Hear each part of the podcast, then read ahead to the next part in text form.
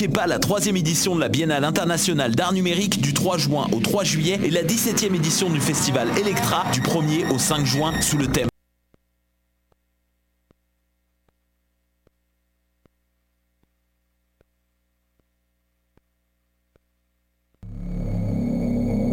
Pas la troisième édition de la Biennale internationale d'art numérique du 3 juin au 3 juillet et la 17e édition du festival Electra du 1er au 5 juin sous le thème Automata, l'art fait par les machines pour les machines à l'Arsenal Art Contemporain. Découvrez plus de 60 œuvres et performances dont Inferno, les 25 exosquelettes de Louis-Philippe Demer et Bill Vaughan. Rendez-vous pour la nuit Automata le 3 juin à l'Arsenal. Plus d'infos, bianmontréal.ca. Du 27 au 2 juillet, c'est le Mini-Fest au Medley Simple Malte. Plus de 65 artistes lors de 22 spectacles, dont Eddie King, Fred Dubé, Yannick Demartino, Gabriel Caron, Didier Lambert, Charles Beauchesne, Daniel Grenier Chantal Lamar. et plusieurs autres. Le Minifest, le 19e plus gros festival d'humour à Montréal. Pour plus d'infos et pour vous procurer des billets, www.festivalminifest.com. Présente la 30e édition anniversaire du Festival international des Nuits d'Afrique à Montréal. Plus de 700 artistes du monde entier viennent à votre rencontre du 12 au 24 juillet. Profitez des forfaits spectacles et découvrez toute la programmation sur www.festivalnuitdafrique.com.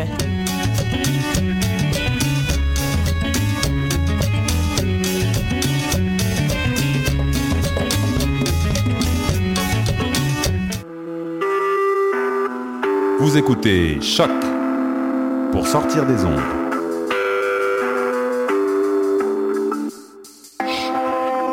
Podcast, musique, découverte. Sur choc.ca.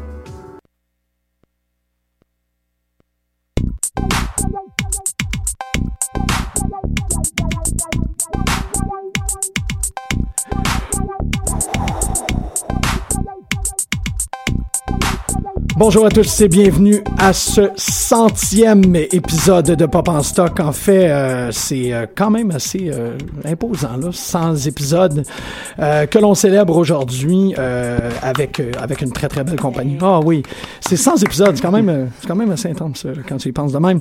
Mon nom est Jean-Michel Bertillon, mais ça me fait terriblement plaisir d'accueillir en studio, comme je vous disais, qu'une qu'une masse de gens fantastiques et individuels. Vous êtes vraiment tous des personnes extraordinaires. euh, mais avant, excusez, c'est les nerfs, c'est vraiment bizarre. euh, tu, tu fais ces affaires-là semaine après semaine, puis là, t'arrives à ton anniversaire, tu fais comme oh, je, oh, oh, je sais plus quoi dire, je sais plus quoi dire. L'émotion. Mais euh, Ça va bien aller. oui, je pense que ça va euh, tranquillement. Le, le métier va rentrer. Après 100, après 100 épisodes, c'est, bon, c'est, rassurant. C'est la moyenne à laquelle on aspire. Euh, mais euh, je vais vous dire bonjour, mais je vais aussi dire bonjour et félicitations à tout le monde qui sont pas en studio. euh, Mm-hmm. euh, les gens qui ont permis ça, euh, Samuel Archibald, évidemment, Antonio Dominguez Eva, je vais parler à Hélène, qui est à New York présentement avec Maxime Robin, qui nous aide avec la mise en onde. Euh, évidemment, Maxime Raymond des éditions Ta Mère, euh, toute l'équipe de Choc qui nous ont vraiment, vraiment euh, donné un coup de main pour l'élaboration de ce projet-là. Francis Ouellette, qui fait plus partie de l'équipe, mais qui a été euh, instrumental pour une bonne gang d'épisodes. J'ai eu énormément de plaisir à travailler avec, euh, avec toi, Francis. Euh, Myriam Daguzin-Bernier, qui a offert un support et une énergie incroyable. N'a pas été assez d'émissions pour représenter toute la, le love qu'elle a injecté dans le projet Pop en Stock. Euh, évidemment, euh, Guillaume, que t'es là. C'est vraiment cool. Non, mais t'es- t'étais là depuis le début et tout. Ah, bien, hein? Euh, c'était- tu faisais partie des gens que j'étais comme, ah man, faut que je remercie. Euh, Il y a énormément de gens à remercier. J'espère que je vous oublie pas pour euh, les gens qui seraient à la maison, mais vous avez tous été extraordinaires. Et les gens qui sont ici en studio, euh, vous autres, vous êtes extraordinaires aussi. J'aimerais, euh, en vous présentant, que vous soyez capable de nous dire quand est-ce que vous avez embarqué dans l'expérience de Papa en Stock. Je commence avec Rachel Hippolyte. Allô? Allô? Euh, ben moi, je pense que de toutes celles qui sont ici, c'est moi qui suis arrivé la- le plus récemment. J'ai participé à l'épisode, mon premier épisode, c'est l'épisode sur le café Ah! en, en octobre de 2015. Donc euh, voilà. Hum, je suis pas sûr. Moi, je pense- je Moi, je pense plus jeune. Je suis pas Avec- sûr. Je pense. Alexandre Poirier? Ouais, peut-être. Je sais pas, novembre, décembre? Je me Ah, moi, dans ma tête, t'étais, Ouais, tu faisais non, partie des meubles. non, mais je suis comme à l'aise dans la vie. Fait que, tu sais, Ah, j'ai l'air d'être faire partie des meubles vite, mais non, vraiment pas, tu sais. Je suis comme Ikea, tu sais, j'ai l'air vintage, mais vraiment pas. Je viens d'être monté, puis non, non, c'est ça. Ok, c'est bon. Je pense que c'est novembre. Je sais, je me souviens plus c'est quoi l'épisode. Oui, oui, OK. Wow. Oui, c'était l'épisode sur les board games, puis je pense que c'était en décembre. Ça se peut. Ça se peut fort Ouais. bien. Je me rappelle Ouais. d'avoir écouté cet épisode-là. Hmm. Puis Megan, toi, c'était... Moi, j'ai. Euh, le, mon premier épisode, c'était l'épisode sur euh, Fifty Shades of Grey. Donc, Wow. c'était en février 2015, si je me souviens bien. Ouais. Vous avez- Avec la sortie du film, Ouais, probablement. exactement. Ouais, puis on avait fait le Fifty Shades of Cookbook aussi euh, pendant cet épisode-là. On avait apprêté un poulet au complet à la manière S&M en studio. euh, ça sentait super bon. Elisabeth Simpson? Euh, oui, moi, mon premier épisode, c'était avec euh, toi-même et nous parlions de, du canon de Star Wars Ah ouais. avec euh, Clément, qu'on salue en ben France. oui! Hey, man, merci beaucoup, c'est vrai. Et c'était aussi le dernier épisode, si je ne m'abuse, de Francis Ouellette. Euh, oui. Donc euh, voilà, c'était un, c'était un épisode fort important et, et, et qui été vraiment plaisant. C'est... Euh, oui. Hey, merci beaucoup d'avoir comblé ça. J'avais complètement Clément qui a, est, qui est retourné euh, en Europe, qui a fondé Pop en Stock France. Ça aussi, c'est un pas n'importe quoi. Puis que bon. Charlotte à toi. bonjour Clément, c'est vraiment euh, un oubli euh, criminel de ma part. Euh, Ça, cette autoflagellation et continue ton animation. ok, Clément, je t'aime. Qu'est-ce que tu veux? Je t'aime, je t'aime. Et euh, Guillaume? Oui, Couture, oui, bonjour. comment ça va? Ça, ben, ça va bien. C'est un retour à l'émission euh, pour ma part. Je, je, je suis un collaborateur un peu trop infréquent. Et euh, je suis face au fait que j'ai la mémoire digne de Doris dans, dans Trouver Nemo, donc je ne sais pas Oh. trop. Euh, ça devait avoir rapport avec le jeu vidéo. Ça devait être fin 2014, peut-être, environ. Moi, je pousserais l'audace à croire que tu étais là au troisième épisode sur GTA V. Oh, oui, GTA 5, Je ben oui. Avec, deux ben oui, avec Samuel. Puis, bah, oui, oui, oui. Ah ouais. Non, non, ça veut dire que t'as... t'as- Ouais. Je suis, un- je suis un marathonien, là. Je, de, de- de- Donc, merci, longtemps. merci énormément à tout le monde qui a participé. Merci beaucoup à vous tous euh, en studio. Je vais comme remercier euh, jusqu'à la fin de mes jours. C'est si touchant quand même de ta part. L'émission dure une heure et demie, mais c'est 30 minutes de remerciements, une heure comme d'habitude. Ça va. Mais c'est exactement là où je m'en allais. euh, comme vous l'avez bon le remarquer sur votre, votre petit podcatcher, l'émission dure une heure et demie parce que euh, Megan avait proposé qu'on tente de répondre à une question qui n'a pas de réponse. Qu'on se dise que le... C'est vous deux, c'est qui? Ben, Ah, ah, euh, vas-y, je te donne le Ah. mérite, là. C'est mon idée. de dire, euh, regarde, on, on, tu sais, on va faire le centième anniversaire, le centième épisode, le centième anniversaire, ça serait tout autre chose. Euh, le centième épisode sur la question du geek, puis de dire, euh, est-ce que en une heure et demie, on est capable de le définir? Donc, le- le- la- la question est lancée de cette manière-là. What is a geek? Gros défi. C'est un gros Ouais. défi, mais en fait, c'est euh, c'est une réflexion en fait qui suit tout le monde euh, qui est un tantinet peu intéressé aux objets de la culture populaire. Je pense que euh, à chaque fois que tu te retrouves dans un dans un con, à chaque fois que tu es dans un Comic Con ou à chaque fois que tu es dans un, une boutique ou euh, dès que tu es devant un, un objet aimé ou convoité, cette question-là est toujours un peu dans le fond de ton esprit. Tu sais, qu'est-ce qui fait euh, de moi un geek de cet objet-là ou de cet, cet événement-là ou de cet environnement-là? Mais en même temps, c'est un acquis que nous le sommes, geeks, en fait, euh, face à ces objets-là. Donc, on, on le sait sans le savoir, c'est quoi un geek?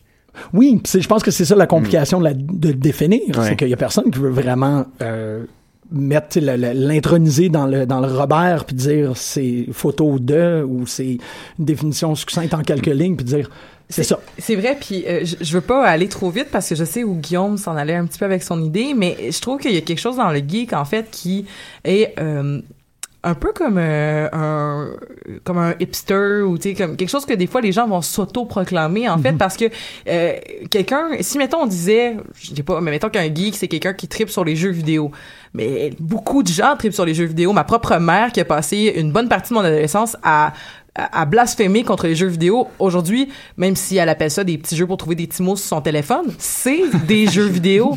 Mais le- dans une, dans une micro-discussion de qu'est-ce qu'un gamer. Non, non, mais tu comprends? Non, non, mais ce que, ce que je m'en allais avec ça, c'est juste mon introduction, Oui. mais dans le fond, ce que je voulais aller avec ça, cette idée-là, c'était que quelqu'un qui va aimer les films de super-héros, quelqu'un qui va aimer les jeux vidéo, quelqu'un qui va aimer euh, même faire du, euh, du, du jeu de rôle, quelqu'un qui va triper, euh, va, va porter des chandails de, de, de, de, je sais pas moi, de Hulk ou de, de, de Captain America, n'importe qui qu'on pourrait s'imaginer dans, pourrait s'auto-revendiquer geek ou pas, puis dire non, non, je, je fais pas partie de ça parce que dans le fond, je suis pas C'est comme si on avait toujours le geek de l'autre. J'aime beaucoup le ou pas. Le meilleur exemple, je pense, c'est le, chan- le chandail de, de le t-shirt qu'on peut acheter des Avengers faux vintage là, en Ouais. magasin. Ouais, ouais, ouais. Au Donc, detox. On a, c'est ça, on a vu le film, on aime les héros, on achète un t-shirt qui représente les héros dans leur costume digne des années 70, euh, faux magané. Là, on, on, on, on s'abreuve à quelle source à ce moment-là? Oui, oui, absolument. C'est ça. Oui, c'est, c'est un, un, un, un- un vintage qui est préfait en quelque sorte. Mais c'est drôle parce que euh, j'ai l'impression ces réflexions-là par rapport au geekdom puis la, la culture populaire puis tout, euh, on s'en cachera pas, est beaucoup plus avancée aux États-Unis. Puis que je pense que dans la si on a pu en participer un tantinet peu, c'est vraiment extraordinaire. Mais dans les dernières deux années, je sens un crépitement tranquille de la réflexion qui s'en vient vers le Québec. Je, l'émission tombe pour moi très à point, en, en quelque sorte, parce qu'on est à l'avant-garde de ce mouvement-là. En fait, vous représentez en quelque sorte tous une grande avant-garde, à mon avis. Alexandre, euh, avec l'étude en jeux vidéo dans à l'UDM, Megan, qui est véritablement dans la première vraie vague d'Acafan à l'UCAM, euh, Elisabeth, qui s'y intéresse, puis que c'est pas du tout ton domaine. Pas du tout. Non, moi, je suis intervenante sociale. C'est ça. Rachel aussi, qui est capable d'aller chercher tout ce bagage-là euh, pédagogique et de l'appliquer. Guillaume, tu fais sans doute partie de la première vague des youtubeurs québécois. Je suis, je suis producteur de contenu, en fait. C'est ça. Produ- producteur de culture, là, c'est avec un petit C, mettons, là. Oui, mais, Mais il, ouais, mais il est là. Star du web aussi. Il y a comme un star du web. Connu life, hashtag. mais il y a comme un c'est en train d'embarquer cette réflexion là puis le fait que euh, on soit capable de se rassembler ici pour en parler je trouve que c'est un moment très important En français, en En fait. français. En plus. Tu sais, Oui. ça, ça avait été une des affaires quand j'avais commencé à faire, euh, parce que je m'étais intéressée au, euh, pour, euh, pour l'émission à, euh, à la langue geek. Puis ma- la question que je me posais à, la- à- à quelque part, c'était sur la francisation. Est-ce que ça se francise, ce terme-là? C'est- ben, ouais, c'est vrai. c'est- Puis, puis en faisant mes recherches, ben, de trouver du stock en français sur qu'est-ce que je voulais sur la construction de la langue geek, ta, ta, ta, c'est, c'est, ça a été assez euh, complexe. Puis, euh, ben, c'est ça. Puis, euh, ce n'est pas en cherchant dans, le, dans les trucs de, de l'Office québécois de la langue française que ça m'a beaucoup aidé. En fait, ça m'a surtout fâché. Parce que quand tu tapes geek, puis là, tu veux avoir l'équivalent, tu peux faire ça sur le grand dictionnaire Ouais. terminologique, donc taper un terme anglophone et ça va te donner le truc en français. Donc, lorsque j'ai tapé geek, ça donnait maniaque d'internet. ah Oui, oui, oui. Puis là, il mettait pour euh, le, le terme geek, il mettait quelque chose que j'ai noté parce que je m'en rappellerai pas par cœur. Euh, puis j'étais comme, j'étais pas très contente. Attends, j'avais vu ça. euh. Ah oui, donc c'est ça, c'était écrit. Le terme geek, difficilement traduisible en français, véhicule des connotations négatives. Tout d'abord à cause de sa prononciation simulant le babillage des enfants et aussi par son association avec son homographe utilisé pour désigner un clown de carnaval. J'ai lu ça, j'étais comme ben voyons c'est quoi ça? J'ai envoyé une capture d'écran à, à- à des, à des amis. Euh, en étant en disant what the fuck le QLF pour l'ensemble de ton œuvre? Rien de moins. Rien de Rien moins. de moins. mais là-dessus tu sais non ben non mais c'est ça puis c'est drôle parce que le carnaval ça ra- ça revient à la, la définition étymologique initiale du mot geek absolument Ouais. mais qui est pas vraiment prise en considération. On, on connaît tout le inside joke qu'un Ouais. geek, c'est la personne qui arrache la tête du poulet avec ses dents dans, Oui, oui. dans, dans les cirques. Oui. Fait que là, le, le- le- il, en parle ou il glisse une mention à cette la- idée de carnavalesque, mais pas vraiment. Mais pas vraiment. Puis tu sais, dans le, dans aussi, ils ont un guide sur euh, différents termes euh, sur le geek, Mhm. qui ont nommé ça vocabulaire du jeu vidéo. Ah, excusez, ouais. En Allô? Je parle. Allô? Oui. ça, je parle fort. C'est une des raisons pour lesquelles je me suis éloigné du micro. Bon, en tout cas, bref. Je suis là pour ça. Yeah! Euh, mais non, c'est ça. Puis euh, il avait fait. c'est le, le guide en question qui révèle différents phénomènes geeks parce qu'il n'y a pas juste euh, il y a pas juste le jeu vidéo ben il y avait l'Internet. il y avait autre chose. internet il y Hein, avait autre chose mais ils ont quand même nommé ça vocabulaire du jeu vidéo tu sais mais ils parlent de cosplay puis là si tu- tu- par exemple Et là, tu lis le terme français de cosplay qui est euh, costumade. Et là, Costumade. as un petit peu de vomi, mais ça va, ça se replace après quelques instants. Oh oui, mais c'est ça, c'est le, le fait comme dans le fond de Ça, mais Comme- c'est, une définition un peu lacunaire. Là. Ça, Oui. ça fait référence au, euh, au- justement au passé étymologique du mot, mais ça fait aussi référence à l'usage euh, actuel, mais pas complètement non plus. Mhm. C'est ça, on, on, c'est, que tu fragmenté. lis ça, on puis en fait, de... ouais. ouais. C'est que tu lis ça, puis il y a plein d'affaires qui sont incomplètes là-dedans. Ça a été, euh, bref. Ben, ça, ça, ça- ça ressemble à des gens qui ont fait une définition à partir de ce que eux connaissaient, mais en même temps, c'est un phénomène tellement large qu'on peut pas englober ça dans une définition. C'est pour ça qu'on est là aujourd'hui. Absolument. Mais ça me fait penser au phénomène. En fait, je trouve que tu as donné un bon exemple qu'on peut regarder et qu'on peut critiquer et un peu ridiculiser parce que je trouve qu'il est, pas mal généralisé. Ouais. De tenter de le définir, c'est aussi un peu le, le- le comportement auquel on se rebute à tous les jours par rapport à ce terme-là. Oui. Ben, ça me fait penser, c'est, c'est, c'est, c'est drôle, parce qu'on on a, on a mentionné son nom dans les remerciements, mais j'ai eu une conversation à un moment donné avec Maxime Robin autour d'un café récemment, puis je, puis je parlais du fait que, bon, euh, que c'était là-dessus que, je- que j'allais venir, puis il me disait, dans le fin fond, un des problèmes, probablement, de la frustration que t'as, c'est que, tu sais, les gens qui définissent le geek à l'office de la langue française sont pas des geeks eux-mêmes. Non, c'est ça. Donc, tu sais, comment tu peux définir un phénomène aussi large, qui couvre aussi large, quand t'as ouais. pas des terminologues dans ton équipe qui s'occupent tant que ça des technologies de l'information, qui s'appellent encore des technologies de l'information d'ailleurs. Puis bref. mais, mais si je peux si je peux rebondir sur ce que tu dis puis peut-être que je vais être hors sujet mais c'est que euh, récemment je me suis fâchée après euh, des euh, des chroniqueurs à Radio Canada parce que justement il y avait eu euh, une discussion autour d'un jeu vidéo puis la discussion m'avait vraiment beaucoup fâchée parce que c'était pas des consommateurs, c'était pas des con- c'était pas des gens qui qui venaient de cette idée-là et c'est des gens qui qui arrivaient dans un univers qu'ils ne connaissaient pas et qui le jugeaient énormément et qui et qui le qui le critiquaient et qui le prenaient avec leurs yeux de néophytes qui ne connaissent pas ce qu'ils sont en train de regarder. Alors, ils se disaient, ben moi, j'ai mes lunettes de ci, de ça, et je, je comprends donc que le message se veut être celui-là. Mais pas du tout. Tu, tu viens de l'extérieur et tu et, récemment encore, je parlais de- d'un de, mes passe-temps qui est le, le jeu de rôle. Moi, je, je fais du grandeur nature et je suis de plus en plus capable fièrement de le dire. Mais Yeah. c'est- un univers qui est c'est un univers qui qui, qui est très jugé pour tout plein de raisons, euh, qui est avec qui a beaucoup de connotations. On, on a plein d'images, puis c'est correct. Puis ça me dérange pas d'en parler puis de déconstruire l'image qu'il y a ça. Mais lundi, dimanche passé, j'en parlais avec quelqu'un puis il me disait, mais faut que t'avoues que c'est c'est un peu comique ce que vous faites. Puis il faut que tu avoues que c'est c'est un petit peu, tu sais, c'est normal que les gens à l'extérieur trouvent ça un peu ridicule. Et c'est et c'est toute cette, cette image-là, je trouve, du geek. Nous, on est là, Ouais. on, on est des, on, on, on est des, des- vous êtes pour la plupart des, des, des intellectuels. Euh, on, on est tous un peu intellectuels, mais ce que je veux dire, c'est qu'on a... Oh non!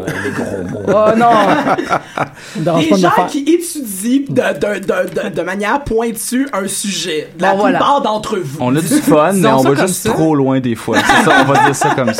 Mais ce que je veux dire, c'est que souvent, c'est, des fois, je trouve que la culture geek, qu'est-ce qu'un geek? Ben, en- entre autres, c'est quelqu'un qui est en marge et qui, euh, en tout cas, Ouais. là, je vois ça, que t'es c'est pas fort. Mais comme- la, la la marge- marge, parce que c'est rendu, c'est rendu mainstream, c'est rendu le- canal principal nous parle de geek tout le temps maintenant là. C'est vrai. C'est la, geek, c'est peut-être devenu une forme de culture pop. tu sais, C'est devenu, ça fait Ben, c'est une sous-culture, euh, son, culture pop. Ben, en fait, mais- là où je nuancerais simplement ton point, c'est de dire que c'est alimenté d'un lourd passé de marginalité. Exa- Exactement. Euh, Puis nos comportements sont, sont informés de cette histoire-là. Le geekdom a son propre passé que comme Never Again, nanana.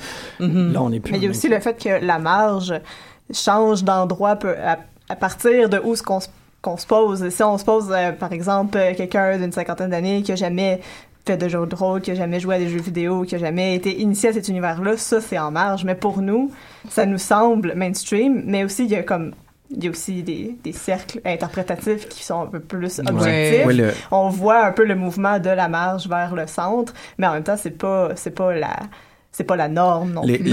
L'échelle ou le, le big picture, comme on aime bien dire, euh, est dur à, à, à voir quand on est dans le milieu Ouais, en fait, parce Ouais. que tout d'un coup on réalise que on est servi.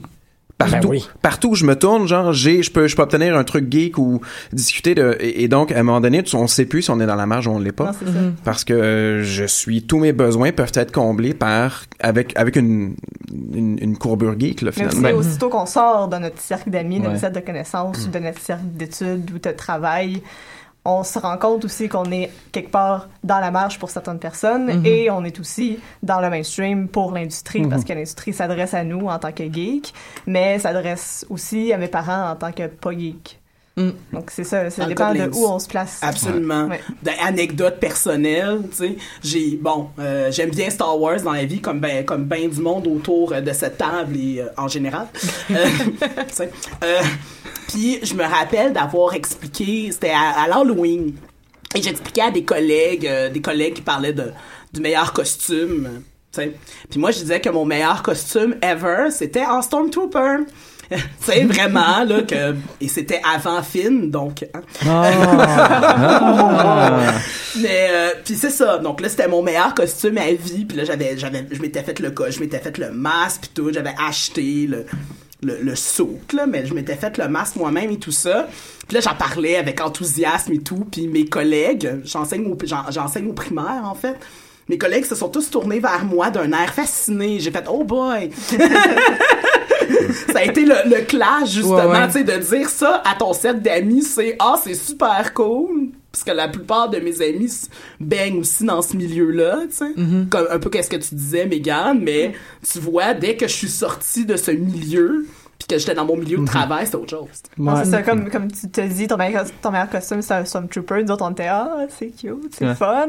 Mais Ouais. tes collègues de travail, oh, oh, Ouais, ouais. pas. l'opposé Comprenez- complètement la Ah, réaction. totalement, ouais. totalement. Tu sais. Mais je, je vois, en fait, j'y pense depuis tantôt, là, puis je, je, je- faut que ça sorte, là, parce que j'y pense depuis tantôt, mais on parle depuis tantôt de, de, de cercle, de, de cloisonnement, un peu tout ça. Puis je pense qu'en fait, la culture geek, euh, ben, il y, a- il y a aussi le gros problème de t'es geek ou tu l'es pas, mais je pense qu'en fait, c'est vraiment sur une échelle là, tu sais, c'est Ouais. le geek aujourd'hui avec l'accessibilité des euh, des médias d'information internet tout ça c'est en fait la personne qui va plus loin que qu'est-ce qui saute d'en face tout de suite quand ouvre Facebook oh my god euh, Marvel Avengers euh, et que jeu plate à la Candy Crush qui te saute d'en face ah, je suis geek parce que Jugement de valeur. Ouais, non, je sais, je sais vraiment, excuse, mais euh, non, non, mais non, mais blague à part, c'est que c'est au-delà justement le geek peut-être que ça, ça c'est, vraiment la personne qui va fouiller un petit peu plus loin. Et cette idée de cloisonnement là, il l'a quand même un peu, mais ça rend des gens un, peu plus sur la défensive. Euh, c'est en, ben pas en général là, de, plus en plus. Euh, on parlait des gens qui qui, qui qui sont qui comprennent pas euh, qui abordent euh, les jeux vidéo ou le cinéma ou les films de super-héros euh, qui questionnent encore la pertinence des films de super-héros au cinéma euh, et qui savent pas trop euh, ce qu'ils en disent oui Jean-Michel euh, tu, Ben- tu me pointes du doigt euh, Ben non, ben, je, je, je te pointe pas du doigt, mais Hein? c'est, c'est cette espèce de signe-là de comme. Dit-il en pointant du doigt. Non, c'est c'est plus dans, dans la réflexion, en fait, parce que, euh, euh, tu sais, cette question-là m'habite énormément. Puis, euh, un des constats auxquels je suis arrivé, puis moi, c'est comme ma définition personnelle, c'est cette idée-là qu'on est continuellement en train de plaquer euh, la définition de geek sur des castes sociales, Ouais. castes en guillemets radiophoniques, là, vraiment assez, assez complexes, mais que véritablement le, le geek se mesure non pas dans qui l'est et qui l'est pas, mais plus dans la relation. Pour moi, c'est toujours un truc de relation à l'objet, tu sais. Ouais. Euh, c'est une, une hypocrisie ou du moins peut-être un, un, une, euh, un blind side, là, un, un point qu'on qu'on ne remarque pas, de croire que tu peux être totalement un geek de jeux vidéo, mais dès que tu t'adresses à un, un fan de sport, c'est pas un geek. Ouais. mais Moi, un fan de football, c'est un geek de football. Il met, il se met en costume, Ouais. il descend au stade le dimanche, il connaît toutes les stats de son joueur. Tu sais, fait que le, le geek n'est pas une, n'est pas un épithète que tu peux plaquer sur une personne, c'est plus sur la relation que tu entretiens avec ton Avec objet, que Ouais. t'aimes. Puis même pour les geeks au sens traditionnel, que ce soit des geeks de, de jeux vidéo, de comics, etc., c'est Informatique. difficile à d'informatique, Ben oui. c'est difficile à comprendre. Moi, c'est un processus euh, constant à comprendre pourquoi il y a encore autant de lutteurs qui sont invités à chaque année au Comic Con. je ne juge pas, Jean-Michel, je sais que tu es passionné là, de c'est lutte. un débat, là. Mais, mais, mais je, je, je, ne, je ne comprends pas. Puis c'est, c'est, c'est, c'est difficile. Est-ce que je peux dire quelque chose qui va paraître vraiment gros, beaucoup plus que peut-être que ça l'est? Ouais, vas-y. Je crois que le que une des façons aussi pourquoi des fois les gens euh, ont de la misère avec le terme geek ou du moins ont de la misère. Moi pers- personnellement, j'ai eu des des passes dans ma vie où j'ai eu de la misère à entretenir mon geek en moi. Mhm. Par le fait que le geek est un euh, et là je veux pas embarquer parce que je sais que c'est ce que Guillaume va dire Guillaume dit ta phrase puis après je vais pouvoir embarquer Je, je, où tu- le, le- le geek est un consommateur. Merci. Le geek se définit beaucoup par le culte de l'objet. exactement Et sa relation, comme la relation qu'il a avec On- l'objet, on, comme on- comme on y reviendra, mais oui. Et c'est vrai ce que tu dis, et c'est c'est vrai ce que vous dites. Alors, quelqu'un qui euh, n'a pas d'argent et quelqu'un qui a de la... Non, mais c'est con. Ouais. Mais Oui. quelqu'un qui est comme qui ne peut pas s'acheter des ses, ses comics, qui ne peut pas aller au cinéma, qui ne peut pas euh, consommer consommer ce qui le fait triper. Puis de plus en plus, euh, moi par exemple, j'adore euh, Donjons et Dragons. Mais je, je, me, je, me, je, me, je, me, je, me, je me suis buté à des, à des portes où j'étais comme, mais non, je ne peux pas m'acheter ce set de dés. Je Ouais. n'ai pas l'argent pour s'acheter ce set de dés. Peux-tu me passer tes dés? Peux-tu me passer tes livres? Peux-tu me hacker le livre? Parce que je n'ai pas cet argent-là. Ouais. Et je crois que le geek, euh, en général, et peut, si c'est un geek qui va aller chercher ce qu'il veut, comme moi, par exemple, j'ai- trouvé des façons de, de, de, de- je suis allé beaucoup sur des sites, euh, les 100 meilleurs jeux euh, que tu peux downloader gratuitement, intéressants et tout ça. Fait que je me suis dit, OK, je vais continuer à consommer, mais en même temps, faut que tu travailles, faut que tu entretiennes tes choses. Donc, à un moment donné, c'est à quel point ta passion, peu importe c'est laquelle, comment tu peux t'y investir. Puis ça, c'est des fois des limites où est-ce que le, le geek est un consommateur et qu'est-ce que tu fais quand tu ne peux plus consommer? Puis qu- quand tu, quand t'es dans, vu que c'est dans le regard des autres, ce Ouais. qu'on a dit tout à l'heure, là, dans, dans ma perspective à moi, un geek, c'est quelqu'un qui va connaître sur le bout de ses doigts ce lore-là, c'est quelqu'un qui va avoir été voir ça. Tu sais, moi, j'ai pas, j'avais pas d'argent pour aller voir Civil Wars. Ouais. J'ai pas vu Civil Wars. Est-ce que ça fait de moi une moins bonne geek ou pas? Puis je dis pas, je veux pas la pas? réponse. Non, mais peu importe. C'est, pas Mais- ça la, la question, mais, c'est, c'est, c'est ce qui va arriver. Mais, mais ça, ça revient avec le fait tout à l'heure que justement l'accessibilité à tout ce qui est Internet et compagnie facilite les gens à devenir geeks. C'est vrai. On parle de Donjons et Dragons. Présentement, parenthèse euh, personnelle, je suis en train de La faire une police va débarquer chez toi. Ouais, je sais, c'est pas grave. Ils feront ce qu'ils voudront, Wizards of the Coast. Mais euh, je, je veux dire, j'étais en train de faire une campagne, puis au lieu d'avoir acheté les trois livres à 45 chaque, je les ai téléchargés, je En les ai PDF. imprimés en PDF. Ben oui. Merci, bonsoir. Je fais une campagne.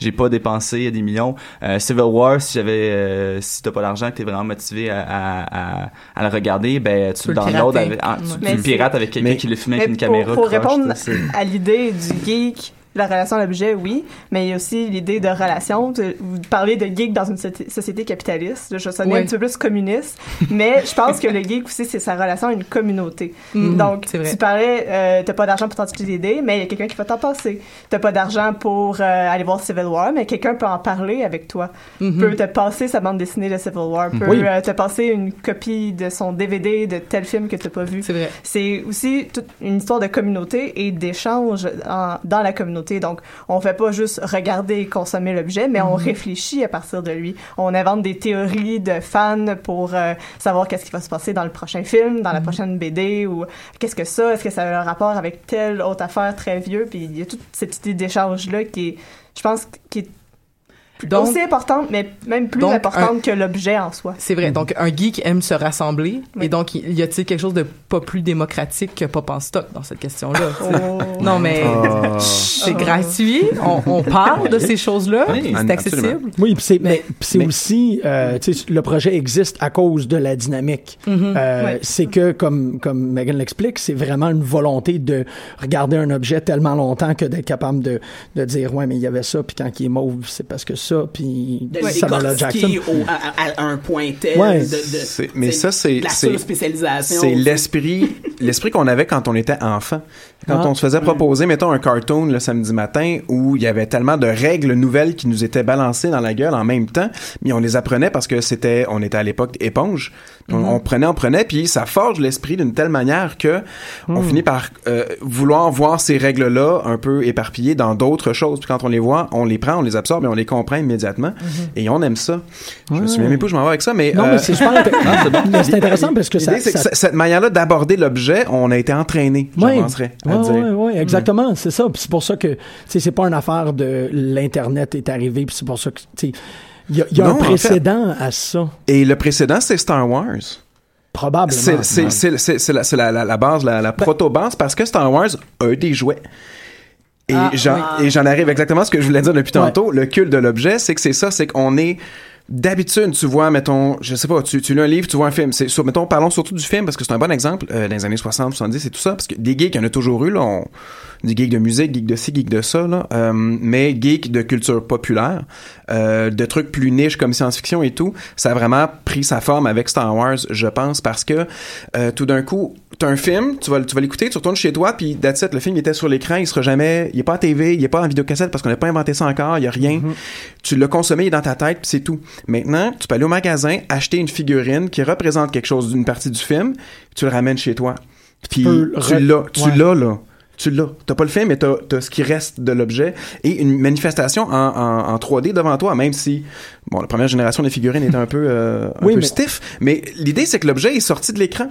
Mm. Et euh, je pense, par exemple, à toute cette sous-culture de, de, de, de figurines de résine qui existe chez les super-héros, euh, les dessins animés japonais. On peut acheter des représentations trois-dimensionnelles réelles d'un personnage de fiction qui, qui n'existe que sur un papier. Et ça, c'est fascinant à penser, de se dire que euh, l'objet, il est, il est vrai, avec des paramètres bien limités, mais il est vrai devant toi. là, la- Mm-hmm. Le personnage existe, tout ça. Et là arrive avec le- le- le- le- les costumes et tout. Là, on- on prend, oui. Non, non, non, non, finis ton idée. Ok, non, mais c'est parce que je peux, je peux, je peux aller longtemps avec ça, parce que. Euh, Non, vas-y. La politesse C'est que beaucoup. c'est là arrive après ça ben toute l'escalade des années 70 des années 80 les cartoons dessins animés euh, où ça a peut-être moins paru euh, au Québec parce qu'on n'avait pas le droit de faire des publicités qui s'adressaient à des enfants. Ouais. Mais aux États-Unis, il y avait entièrement le droit et il y avait surtout la volonté de le faire. Ouais. Donc, on a été bombardé de ça. Et là, c'est des objets qu'on soit on était on était assez chanceux pour les avoir ou soit surtout on ne les avait pas ces objets-là mais ils existaient on nous les montrait et on voulait les avoir. Et donc là arrive l'époque où finalement on est des adultes de 20, 25, 30, 35 ans, on a une carte de crédit, on va s'acheter ces hosties de jouets moi ça. Et- Hein? et- Optimus Prime, c'est génération 1, je le veux, je l'achète. Et, et je crois que c'est et je crois que c'est là en fait que vient euh, toute la, la, la logique en fait de comme posséder ces objets là euh, les porter nous nous en plus je vois autour de la table nous nous, nous sommes tatoués nos, nos fandoms préférés donc euh, Non, non, non. non, non, ben, en tout cas, bref, je le vois sur vos bras. Moi, je connais mes tatous aussi. Il y a, il y a une notion de, de fierté, en fait. C'est qu'on s'approprie euh, cette culture-là, cet, cet univers-là. On se dit, elle nous représente, euh, elle, elle vient nous, elle, elle nous a définis. C'est, c'est un peu, c'est- et on se revendique, en fait, des valeurs souvent qu'elle va propager ou on- juste, juste le- pour se rappeler, justement, qu'est-ce que tu disais tout à l'heure, par, par se rappeler. Puis à un moment donné, on va atteindre, on va atteindre des nouveaux objectifs où est-ce que, euh, des- des- où est-ce que justement, on va aller le porter sur nos vêtements, le porter sur notre peau et de se dire je suis fier d'être geek de ça. C'est un badge, c'est un badge qu'on porte. Ben, ouais. ça, que dans Exactement. le fond, c'est de, de, de, te de déplacer constamment avec l'objet. Ben, c'est ça. Exactement. De te déplacer J'ai des écussons. Voilà. C'est de te déplacer constamment avec euh, des de le pas de l'identité mais c'est ça avec le- Exactement. ton, ton, ton- Mais un oui, signe, un, avec si- un, un- signe un- ça, ça vient, une- ben pas une société secrète, elle est très très mal gérée. C'est fait pour être secrète, mais je veux dire, à un moment donné, tu croises quelqu'un dans la rue et il y a une époque début 2000 où Mettons justement les détox et tout nous vendaient des t-shirts de Nirvana faux vintage puis les, Oui. les culs avaient jamais écouté ça ils savaient même pas c'était quoi là mais j'ai eu une discussion avec un avec, avec un jeune c'était comme hey cool chandail de ACDC quoi? Euh, ok cool mais, mais Mais maintenant j'étais, je- mais j'étais une, une petite cul qui, s'a- qui s'achetait des, du linge chez Detox, puis je savais ce que je portais. Là. Mais- faut pas, mais- faut pas généraliser. Non, non, non, en, effet, mais je il y a une- il y, a une période où on a commencé à nous vendre ça comme at large, puis les gens connaissaient pas, mais maintenant, je pense à été rattrapé. Et maintenant, si je vois quelqu'un avec un chandail à l'effigie de Doctor Who ou quelque chose, et tu sais, plus subtil la référence, le mieux c'est. Exactement. Si au lieu d'avoir un t-shirt où t'as Matt Smith, t'as juste un t-shirt avec la forme générale peut-être du TARDIS, t'es comme, ah ah, Ouais, tu es voilà. un, tu tu sais, c'est genre, tu, tu, Ben, tu un je pense aux t-shirts de, de- tu sais, je pense aux t-shirts de Doctorac, là, les t-shirts de Mathieu Arsenault. Tu J'en ai quelques-uns chez nous, dont mon préféré étant Laure Conan le barbare. Ouais. Tu sais, que je, je- que j'aime vraiment beaucoup, mais tu sais, pis qu'à chaque fois que quelqu'un comprend la joke, je fais OK, non seulement t'es vraiment geek littéraire québécoise à fond, mais tu sais c'est quoi Conan le barbare, toi tu es cool. Mais mais tu sais c'est le côté effectivement qu'est-ce que tu disais, tu sais de pouvoir reconnaître la personne Ouais. par Ouais. rapport à ce qu'elle porte. Louis Ferdinand Céline Dion pour le plus connu là, mais, Ne rien comprendre à la canne. Mais tu sais Georges Lucas. euh, Écoute, Oui. vraiment, je l'ai ce macaron-là, je l'aime beaucoup, ça, en tout cas, bref. On fait de la pub. Total! Mathieu, j'espère que tu nous remercies. No shame, no shame. Mais c'est drôle parce que je trouve qu'il y a le renvers de la médaille de cette discussion-là, c'est euh, parce que je, suis euh, je suis coupable d'avoir fait ça avec à quelqu'un, puis euh, éternellement, je vois, tu sais, Joël, je m'excuse, je suis vraiment désolé, Joël, d'avoir fait ça. J'ai fait ça il y a 10 ans. Il est rentré avec un t-shirt de Barry Allen, je pense. Puis j'ai dit, euh, c'est qui que t'as sur ton t-shirt? Puis il a dit, c'est Flash. Puis j'ai dit, c'est lequel? Puis il a pas été capable de répondre, puis il y a eu un micro jugement. Ah, shame on you! Ça, c'est non! chien. Non, mais je l'ai- Jimbo. je l'ai fait, je l'ai fait une fois dans ma vie, puis je m'excuse, je viens de le refaire, puis je vais le refaire, tu sais, je, je voulais tout remercier tantôt, puis là je vais l'autre bord, puis je m'excuse à Joël. Euh, Il y, a ça, tu sais, c'est comme, c'est vrai que c'est le fun quand il y a quelqu'un qui reconnaît ta référence littéraire ultra cryptique sur ton t-shirt, mais Vous qu'est-ce que pensez tu que fais? c'est une émission de Pop en stock, mais en fait, c'est le Jean-Michel Bertillon Rédemption. C'est une intervention, Jean-Michel. Allez, sortez vos là. Se racheter, tout ça. Mais Mais ça, ça revient fois. aussi Ouais, à qu'est-ce que euh, on disait un peu mal plus avant, c'est dans la définition du gay qu'il y a quand même des tensions dans les communautés entre Oui. les vrais et les faux gays. Ben Mais oui. ça, je veux ça. désamorcer ça. le On essaie de désamorcer ça à l'université ou peu importe à en stock, mais ça existe quand même. Puis il y a déjà des tensions de même. Puis on essaie, c'est ça qu'on essaie de désamorcer Ouais, ça, non, puis de déconstruire ça, mais c'est. on euh, a, on a, on a pas le choix parce que euh, ces choses-là existent. Je pense que ces gens-là se définissent comme ça. Et Oui. par là, il faut vraiment pas sous-estimer ce que je dis là. C'est-à-dire, définition de, de, de leur être le plus profond. Ils sont geeks, ils aiment ces objets-là, ils aiment ces objets de culture-là, pas nécessairement des objets physiques, mais des... euh, ils aiment la série, ils aiment ci, ils aiment ça. Leur morale, ils l'ont fondé avec les PSA de G.I. Joe. Puis je ils arrivent à la f- une année où, quand tu connais moins son truc à lui, il va se sentir insulté, il va se sentir oui, comme va tu me se sentir comprends pas. parce qu'il va, il va connaître plus de choses que toi. que ça devient des, ça, de- ça Je devient pense, des- que, je pense que Jean-Michel, il trouve qu'on est en train de tout spoiler notre prochaine émission qui, aura, qui va parler de ça. en Non, fait. non, en fait, avec beaucoup plus sur le. Ben non, parce que je considère jusqu'à présent qu'on a été très optimiste. Euh, tout ce qu'on a fait jusqu'à présent était très constructif. Merci Elisabeth de mentionner qu'on va faire le dark side plus tard, Voilà. puis on va parler du du corrosif, du destructif, du, du- de l'insultant, de, de, de l'insurgent, de tout. On va le faire. Mais reste que dans la définition du geek, ça rentre en, Exactement. en jeu quand même. Oui. Oui. Puis- mais moi, personnellement, je- je- j'aime beaucoup le, le fait qu'il y a euh, quand même, chez, chez certaines personnes gays, il y a quand même une- des fois euh, une petite notion de mentor. tu sais. Je parlais de Donjons et Dragons, moi, c'est mon père qui m'a appris à jouer à Donjons et Ouais. Dragons. Puis je trouve que quand la communauté, quand son, son light side, des fois quand elle est belle et elle est généreuse, elle, elle se situe en mentor vers ses néophytes et ne, ne va pas les traiter de nous, mais va les, va les accueillir et va dire j'ai envie de partager avec toi mes connaissances. Puis moi, personnellement, j'adore regarder ces objets-là, j'adore les consommer, j'adore les, les regarder, mais j'aime encore plus en parler. Puis c'est, c'est- j'ai- j'aime Je encore plus pense aux grandeurs nature, des grands, tu parlais des grandeurs nature tout à l'heure, le grandeur Ouais, ouais. nature aussi, il y a beaucoup, il y a beaucoup de ça, tu sais, je, j'ai participé à très peu de grandeur nature dans ma vie, en fait, un, mais j'ai énormément d'amis qui en font depuis plusieurs années. Ouais, j'en fais depuis 10 ans. donc, sais, euh, c'est ça, c'est euh, des, des amis qui en font depuis 12-15 ans, j'en ai plusieurs. Uh-huh. Et euh, mais c'est ça, c'est le côté tout le- le- l'échange, le partage, le ouais, ben là pour tel personnage, tu pourrais faire ça, puis qui se supportent entre eux, Oui. tu sais. C'est c'est c'est c'est une Est-ce que c'est- cette, cette figure-là n'est-elle pas nécessaire parce que on part euh, avec l'idée qu'il y a une honte. On parlait tantôt no shame, no shame, tu le Ouais. disais euh, à la blague, mais quand même, il y a, il y a- il y a cette aura de peut-être honte à être geek ou d'avoir des intérêts enfantins avec très grands guillemets. là. Ouais.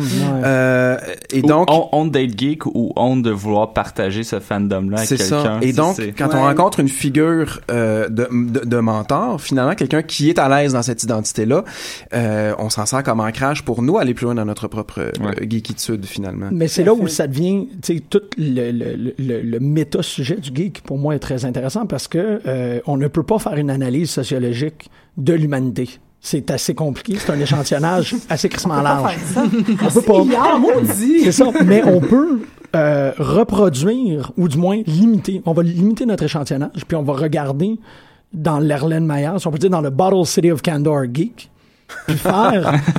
hein, Oh, wow! euh, et, et regarder les dynamiques internes de cette culture-là, puis de voir que essentiellement euh, l'échantillonnage est plus petit, mais les dynamiques sont assez similaires. Puis ça, c'est toujours très intéressant parce que euh, on, on peut, à la manière de l'observant, faire des constats ou faire des hypothèses ou faire des, des avancées.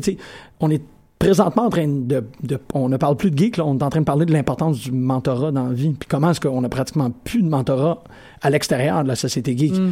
Est-ce qu'on est attiré envers une figure de mentor ou de, de- d'initié parce que dans notre sous-culture, on a besoin de ça ou parce que c'est quelque chose qui est fondamentalement humain? Tu c'est-tu le fun d'avoir quelqu'un avec qui tu peux parler de euh, Heidegger ou c'est le fun d'avoir euh, d'avoir quelqu'un avec qui tu peux parler de n'importe quoi? Là, Heidegger, c'est un très mauvais exemple. Là. Je voulais comme utiliser- Ben, il y a peut-être des gens qui trippent euh, parler Ouais, non, mais c'est d'Heidegger, parce que c'est ça l'exemple euh, traditionnel, Ouais. l'exemple ancestral de mentorat. Mais tu sais, quand tu rencontres quelqu'un qui veut autant parler de Satoshi Ouais. Kon que toi, ben là, t'es juste comme Mais connecté à la source. Peut-être parce que euh, le, le- la culture geek se, se fon- fonctionne par, par univers. Mhm. Et- Au Ouais. pluriel, genre. Et donc, quand tu rentres dans un univers complet, tu as besoin de te faire donner les codes et les clés très rapidement Mhm. Pour être à l'aise là-dedans. Donc, l'idée d'un mentor est vraiment importante. Et c'est un, un élément qui, c'est un, ressort narratif qui est utilisé euh, à plein dans tout ce qu'on consomme en termes de geek. Pensons à Ben Kenobi, pensons à, Ben oui.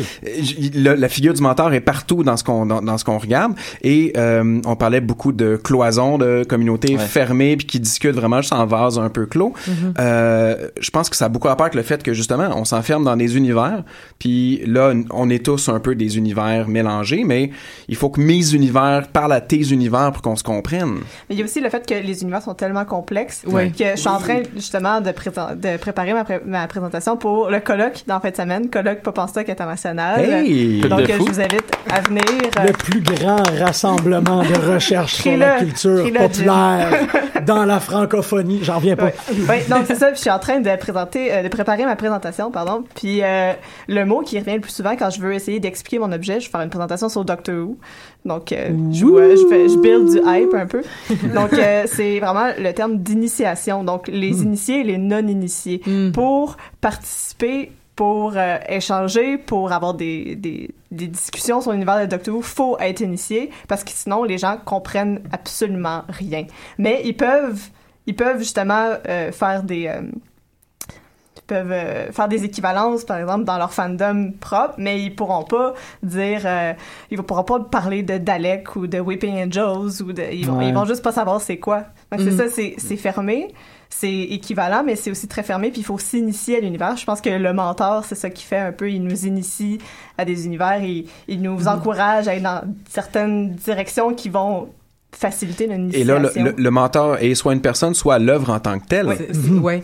Et euh, en fait, je- on parlait tout à l'heure de démocratisation de, de l'information euh, par rapport à tout ça. Puis je, je fais un lien, mettons, avec avec l'internet. Maintenant, c'est merveilleux. Tu sais, je, quand j'avais euh, 9 ans puis j'ai commencé à lire Dune, dans Dune, il y avait le, euh, il y avait un, un lexique à la fin avec les mots parce qu'il t'expliquait pas au fur et à mesure que quand tu lisais la première fois Arrakis, quand tu lisais pour la première fois Bene Gesserit, c'était pas expliqué. Il fallait que tu ailles lire le lexique qui accompagnait l'œuvre. Maintenant, si je commence, euh, par exemple, euh, à, à- mettons, je vais voir un film de Marvel puis j'ai pas lu les comics, euh, je peux aller taper son le nom d'un super-héros que j'ai vu puis apprendre toute de sa vie puis de faire des liens avec ce que l'œuvre a voulu me dire, tu sais. Ah, puis aussi, l'Internet est bon pour ça parce que chaque fandom a créé son wiki. Oui. Donc, Ah oui. tout à fait. Mais tu sais, je pensais, tu parlais des lexiques à la fin. Euh, J'étais allé il y a un mois, un mois, un mois et demi euh, au Congrès boréal. Oui. Euh, où t'étais, j'ai vu ton nom. Mais resté je te pointe, non. J'ai vu ton nom passer. Mais euh, en fait, il y avait un, il y avait une table ronde. Et cette table ronde là, c'était sur euh, la, c'était sur justement la, la cartographie des pays imaginaires auxquels j'ai participé euh, comme personne panéliste. Plug. Mais Ah euh, hein. mais en fait, c'est surtout le le, la- la- le but de la chose, c'était en fait les cartes étaient à la fin, puis tu avais aussi le lexique à la fin. Puis une des questions qui était posée par euh, l'animatrice euh, du dit panel, c'était justement est-ce que est-ce que c'est tout aussi nécessaire maintenant de mettre ce genre de choses-là pour accéder à un univers littéraire que ça l'était avant les, les technologies, tu sais? Mettons si... Elle donnait l'exemple euh, d'Elisabeth Van Herburg, la, de, de science-fiction québécoise, qui, bon, avait à la fin de, de sa, de sa série euh, une carte et, et tout ça, puis elle expliquait les termes. Est-ce que maintenant, est-ce que c'est tout aussi nécessaire? Si elle rééditait la chose, est-ce que, est-ce que ça pourrait être sur Internet, par exemple? Puis euh, elle avait l'air de pas trop savoir quoi répondre à ça, c'était très drôle. Mais euh, tout ça pour dire que c'est ces enjeux-là, le, cette intégration-là peut effectivement euh, être posée avec euh, l'arrivée euh, des Internet. Mais toute la question Ouais. des wikis est vraiment, je pense que j'ai envie d'ouvrir cette porte-là pour qu'on puisse en jaser. Il y a cette envie de devenir un historien immédiat de ce qu'on consomme. Euh, c'est Pour le meilleur et pour le pire, en fait. Ah oui, ah Fait oui. vraiment, euh, il y, a des- il y a des gros problèmes. Tu sais, c'est comme euh, Megan qui, qui souligne, qui soulève, qui apporte l'exemple de Doctor Who. Moi, je sens un retard dans Doctor Who euh, que je suis en train d'essayer de combler, mais que je Ça, ne ça, c'est à cause de moi puis Sarah qu'on n'arrête pas de, faire de la pression. tu gavé de- Possiblement. Je ne, je ne veux pas en parler tant et aussi longtemps que je ne serai pas rendu à votre niveau. Tu sais, c'est comme je vais me mettre en, en isolation. Étrangement, c'est des mots qu'on utilise beaucoup durant l'émission. Mais tu sais, je vais écouter les épisodes, puis après ça, je vais comme sortir de mon tombeau, comme le Christ quatre jours plus tard. Je vais comme. All right, I got it. Bon, envoyez-moi les noms, là. OK, OK, oui, non, oui, oui, il y avait ça, ouais, c'est vrai. Non, tu sais, comme avec le, le retard, ça va être le, le Pâques du geek. Euh, 40 jours, 40 jours pour écouter Doctor Who. un intéressant challenge. C'est très faisable. là. C'est- Ouais, c'est ça. Mais, euh, euh, tu sais, c'est comme, je- là, je sais rien, puis je ne veux pas qu'on me parle tant que je ne sais pas tout. Ouais. Tu sais, c'est vraiment une espèce de... Ça, c'est peut-être peut-être moi, là. Fondamentalement, c'est peut-être un toc. Mais- Je pense, je suis comme, ouais, peut-être que c'est juste moi, cette affaire-là. Ben, tu vois, moi, ma relation avec, euh, ma relation avec Doctor Who, en fait, c'est le contraire. Moi, j'ai écouté que la saison 1 euh, et demie, à peu près. euh, de La- laquelle saison? Non, non, Euh, je ferai pas ça. 2006. Ouais, ok. Il Eh, peut pas pas, ça. vraiment écouter la première saison 1, il manque plein d'épisodes. vrai. écouté. Mais c'est ça. Mais tu sais, j'ai- écouté cette, euh, cette saison-là et on m'a parlé. J'aime bien m'asseoir avec des fans. Puis l'épisode des Whipping Angels, je l'ai jamais, je l'ai jamais vu. là. Je le connais par cœur. Tu sais, Je veux dire, tout le monde me l'a raconté des milliers de fois. M'a expliqué pourquoi. Non, non, non, non, non, non, non, important. hey, hey, t'en parles pas ici, non, je l'ai non, pas vu. Non, non, mais je dis pas, je dis pas ce qui, ce qui se passe dedans. Mais tout le monde m'a expliqué pourquoi c'est important, pourquoi il est spécial, qu'est-ce qu'il fait ici, quel prix il a gagné. Écoute, je sais tout sur cet Ah. épisode-là, mais je l'ai jamais vu. Mais c'est Ouais. c'est ça. Donc, une différence aussi de se dire, je, en tant que, en tant que geek, pour revenir à notre sujet, on peut se dire que le, l'intérêt de ces univers-là peut faire que, ah, ben, on a, autour de, de, de ces fandoms-là, on a une, une curiosité insatiable, mais qu'on est, on, on reste aussi avec nos propres compétences, nos propres connaissances. Moi, je peux te parler de Star Wars pendant deux heures, mais, euh, mais je peux t'écouter me parler de Doctor Who pendant deux heures, tu sais. Mais, tu sais, c'est. Euh. Non, non, vas-y. Ok, Oh, non, j'allais juste dire, j'allais- j'allais rebondir sur ce que tu disais sur le fait que tu que tu connais l'épisode des Whipping Angels sans l'avoir vu, mais tu sais, c'est tout le phénomène aussi dans le fond de connaître plein de phénomènes geeks, mais sans les avoir, sans nécessairement s'être concentré là-dessus. Tu sais, le Star Wars, par exemple, je pense que tout le monde sait les personnages de Star Wars, grosso modo, puis qu'est-ce qui se passe. Mais connais-tu Plo Koon? Exactement! T'as tout compris! Ouais. Mais c'est exactement ça, tu sais, c'est, c'est, c'est un peu, tu sais, c'est une sous-culture pop. C'est fort ton truc, parce que tout le monde en studio a comme... Bon, ben, je vais, je vais aller me faire enlever mon tatou de Star Wars. Ouais, c'est ça, on, on s'enfuisait! Plo- Plo- Plo- Plo Koon- Plo Koon siège au conseil des Jedi. C'est le, le Jedi avec les... euh, Ah. euh, il est comme euh, brun et, et, ah, et- et jaune au visage. Avec la tête de con? Des grands yeux. euh, Non, non, non. Des grands yeux noirs. Puis, Oui. euh, en tout cas, voilà, c'est...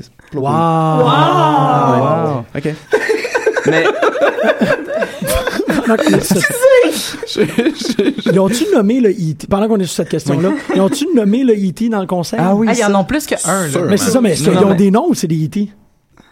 Pourquoi ça serait des E.T.? C'est- c'est- c'est- Exactement. c'est- c'est On ça. parle de l'épisode 2, tout le monde. non, mais l'épisode 2, il y a, il y a- il y a un des, des, des, je sais pas, là, un des habitacles, là, ou peu importe dans le conseil, qu'il y a des E.T. de E.T. de Steven Ouais. Spielberg, Oui, mais ils ont jamais nommé la race. C'est c'est ça, mais c'est là qu'on a, pas et d'où vient la théorie, en fait, que E.T. est un Jedi, c'est pourquoi qu'il peut déplacer des choses, Oui. parce qu'il a la force. Oui. C'est pour ça qu'il est capable de faire lever le vélo à la fin. C'est Oui. ça, c'est c'est The Vrai. Force, c'est les midi-chloriens. Non, mais c'est que, non, ce, ce ne sont Pas pas. moi, pas ces midi-chloriens. mais tu sais, je peux comprendre que, que, que euh, Elliot est pas capable de nommer E.T. dans le film de Spielberg parce qu'il y a juste un exemplaire de la race. Mais là, il y a plein de races extraterrestres. Il devrait pouvoir dire, est-ce que les deux représentants de la race C'était l'opportunité c'est- idéale génial parce que on vient d'avoir un genre de deux minutes exactement de ce dont on parle depuis tantôt. de, de cette espèce de désir d'encyclopédie, de tout savoir, puis les raccoins qu'on qu'on n'a pas comblés. Et il y en a Puis, plein. Je veux dire, a- euh, créer un univers puis essayer de combler tous les coins, il y en a, Ah, c'est impossible. ben, Oui. Il y a Euh, aussi la tendance, euh, je, je m'en allais dans mon, dans mon, euh, ouais, mon, mon vocabulaire euh, académique. Donc, euh, la tendance, justement, de faire des, euh, des opérations trans transfictionnelles entre les univers. Donc, de croiser E.T. de Steven Spielberg avec Star Wars. C'est, il y a- il y a juste nous, parce qu'on, on, on considère ces mondes-là comme tellement complets. euh, on essaie de- d'explorer tous les raccoins de chaque monde.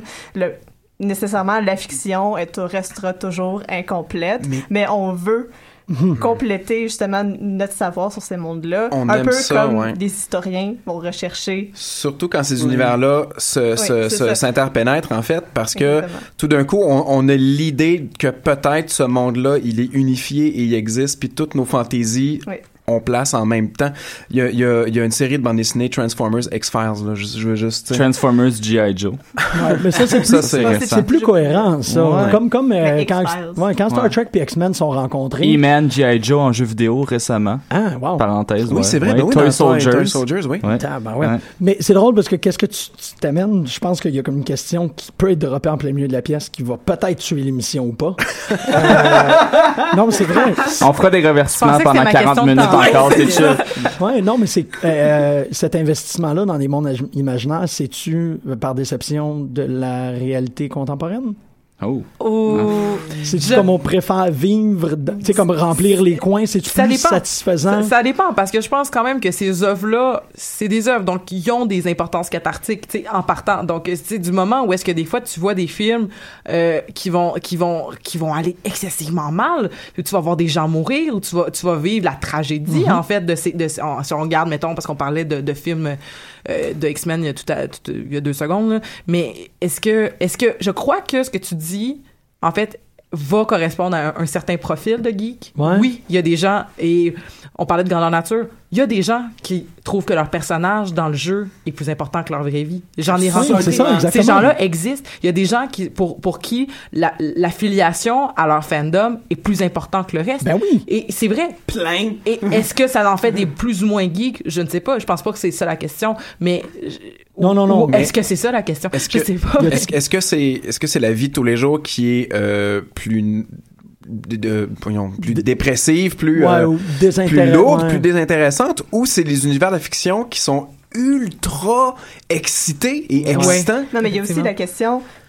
Je pense que c'est la question qu'on s'est tous posée un moment donné. C'est pourquoi on se contenterait juste de notre vie de tous les jours? Mhm. Mhm. Pourquoi ça on pourrait aussi. pas explorer d'autres univers? On, on vit notre vie, on, on travaille, on a des amis, on a des Ouais. relations Et- amoureuses pour certains, puis on a aussi notre univers de fandom. On lit des wikis sur Internet, euh, on euh, explore, on joue, on écoute. Mais c'est ça, c'est que plus, Ouais, plus, ouais, on, ouais. plus on habite ces univers-là, plus on comprend qu'ils sont, euh, qu'ils sont rigoureux. En tout cas, la- la- Ouais. à cause de cette, cette volonté de faire Il y de a un effet l'encyclopédie, de- de- il y a un effet de se dire cet univers-là, de il y a de plus en plus de règlements définis dans cet univers-là, donc il est possible. Donc je, je comprends ce que ça serait de vivre là-dedans. Ben, c'est probablement la cohérence de la chose. Vu qu'il est extrêmement, vu que c'est un monde. Elle est extrêmement- exigée. C'est ça. C'est que la cohérence est exigée, puis le côté euh, englobant, puis qui te, qui te happe aussi d'un univers, étant donné qu'il est hyper présent, c'est. C'est pas nécessairement étonnant que des gens se laissent justement, euh, je parlais d'happer, de se laissent happer là-dessus, puis se laissent vraiment englober là-dessus carrément, parce que c'est un monde qui est tellement ce sont des univers qui sont tellement cohérents que tu sais, la tentation est forte de le faire pareil. Et, et- et ça me et ça me fait penser en fait je vais rebondir euh, je vais- on a parlé de Star Wars en fait puis on, on a parlé de que Star Wars serait peut-être un, un truc à l'origine de tout ça puis j'avais parlé avec Jean-Michel durant notre émission sur le, le canon Ouais. de Star Wars j'avais parlé que pour moi le nouveau la nouvelle volonté de Star Wars de devenir un univers cohérent c'est en fait c'est la preuve de sa dé- démystification que j'avais dit que l'univers de Star Wars était avant un univers euh, qui avait d'autres codes où est-ce que où, où tout d'un coup il y avait des choses qui étaient pas expliquées et que c'était comme plus ou moins grave où il y avait euh, une volonté un peu manichéenne Euh, on a les on a les bons on a les méchants Euh, il y a quelque chose de tu sais d'un peu plus euh, d'un peu plus- de, de peu moins rigoureux justement. Puis là on, on- on- c'est c'est tout le contraire. On est devant des canons immenses et Mais il y a aussi le fait, je pense que ça revient à la question de l'incomplétude de la fiction.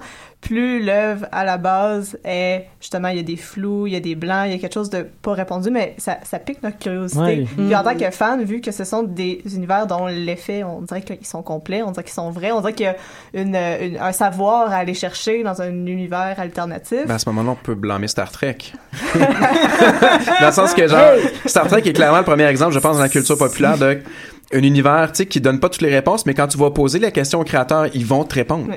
Mais il y a- il y, a le fait aussi que Star Wars, justement, vu qu'il y a eu des flous, il y a les créateurs qui en répondent, mais il y a aussi les fans qui ont tenté de répondre à certaines questions. Et là, Mhm. d'où C'est ça. les fans, euh, la les participation, fanfictions, ouais, la le participation. participatory culture. C'est drôle parce que euh, c'est un exemple euh, auquel je référais récemment euh, au Geek ont raison.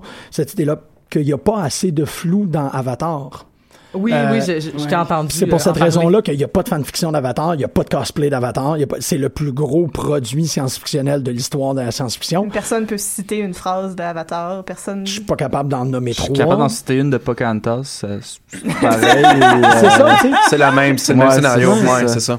mais comme parce que l'œuvre a, pas réussi son pari d'être assez poreuse ou d'as- d'assez encourageante. Tu sais, je pense que euh, si le- la nouvelle mouture de Star Wars réussit à être totalement cohérente, ben il va y avoir un désintéressement majoritaire des fans parce qu'ils pourront que pas si- remplir. mais imagine si Avatar avait été une trilogie Ben c'est ce qu'on a- mais tu comprends Ouais. mais si à l'époque ça avait été présenté comme une trilogie Oui.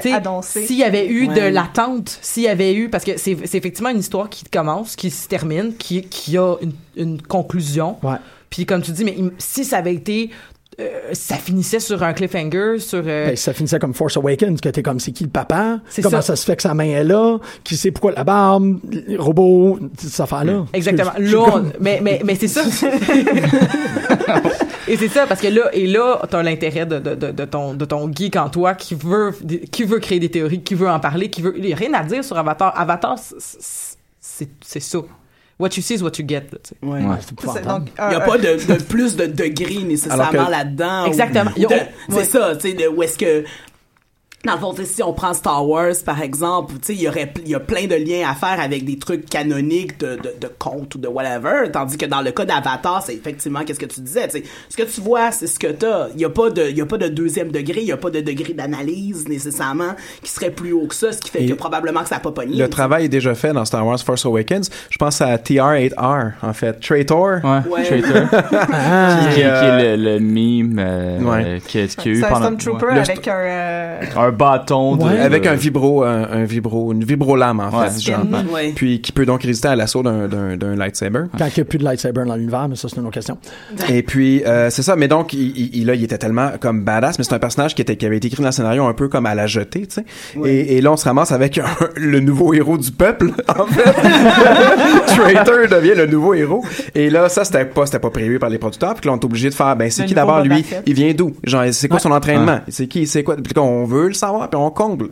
C'est ça, puis c'est là, à la limite, que je, je, je te contredirais peut-être un peu, Rachel. Je pense pas qu'Avatar mm, était fermé. Je pense que les fans sont juste pas intéressés. Parce qu'on aurait pu vouloir comprendre c'était quoi ces espèces de simili-dragons, simili-truites.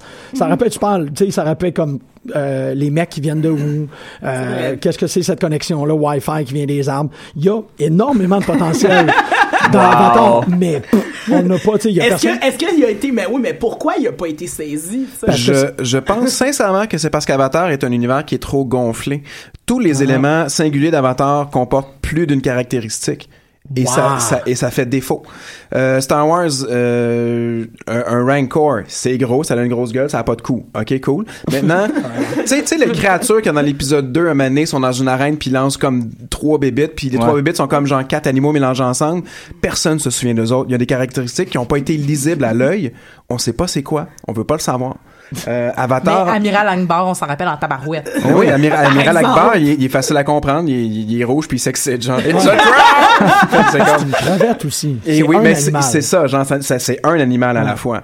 Euh, Avatar, C'est vrai. Avatar est un mélange de beaucoup de choses, puis Ah. en plus, moralisateur au bout, euh, c'était pas le fun. L'hybridation comme, tu sais, euh, en fait, l'hybridation dans Avatar fait que c'est un objet trop Il y a compliqué. une saturation d'hybridation, ouais. Wow, c'est quand même assez intéressant. Puis ça, ça doit être un, un défi très, euh, ça doit être un gros défi à relever pour des producteurs de contenu. Et- D'être capable de faire quelque chose qui est pas trop compliqué, mais qui inspire. C'est la trop simple. lisibilité est super importante parce que c'est avec la c'est avec la lisibilité que tu comprends qu'il y a des trous à gauche à droite, c'est comme ça que tu veux les combler. Avatar, dans son habillage visuel, ses couleurs et euh, dans le détail, en plus, c'est un, c'est- c'est un film qui est pratiquement juste du CGI, donc c'est que du détail fin tout le temps. C'est Mhm. fatigant à l'œil. Moi, je- moi, saturé, c'est le mot. Là. Ouais. Effectivement. Ouais. Puis, tout ce qu'on a parlé d'Avatar, là, tu sais, moi, ce que, ce que je- de l'époque, ce que je me rappelle, tout ce qu'on parlait, c'était euh, le retour de James Cameron. On parlait de l'argent.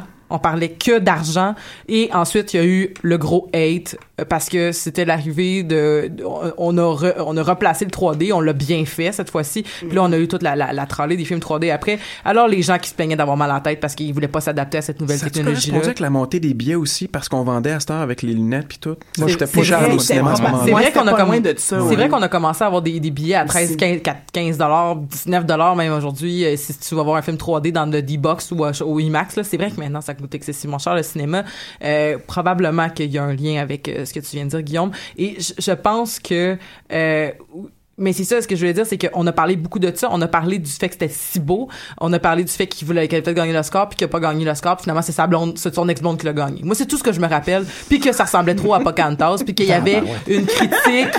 Mais est-ce que j'étais en train de me parler de, ah oui, écoute, comment ils s'appelaient les créatures? Je me rappelle même pas. Les navis. Bon, whatever!